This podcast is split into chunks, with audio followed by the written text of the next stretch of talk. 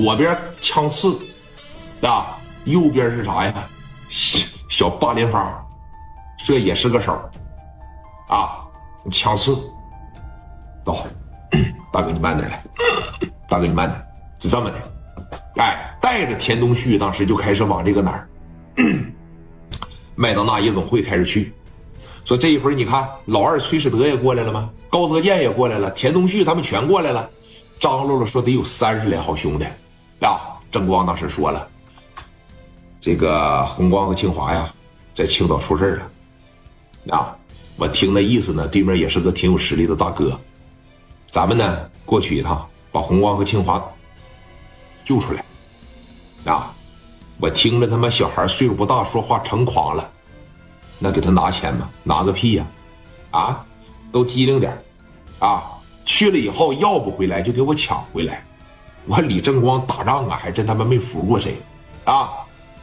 这功劲儿的李正光刚来到北京两年的时间，哎，当时啊，领着这三十来号兄弟，就连寻思也没寻思，就连歇着也没歇着，头出发之前，给谁打了个电话呀？李正光的贵人。贾代，把电话呀给戴哥拨过去了，啊，戴哥这边拿电话呢，趴着一接上。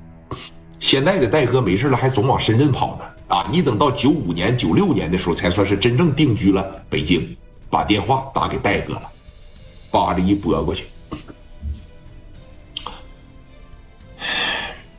戴哥，我郑光啊，兄弟，咋的了？我带兄弟到青岛去一趟啊。红光跟清华出事了，我过去把人接过来。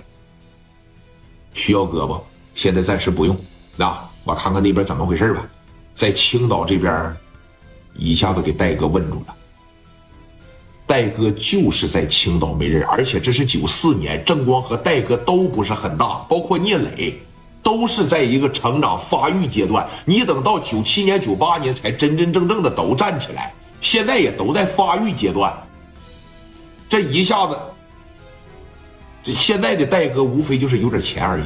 实话啊，那个时候咱讲故事也说了，基本上戴哥是不怎么打仗。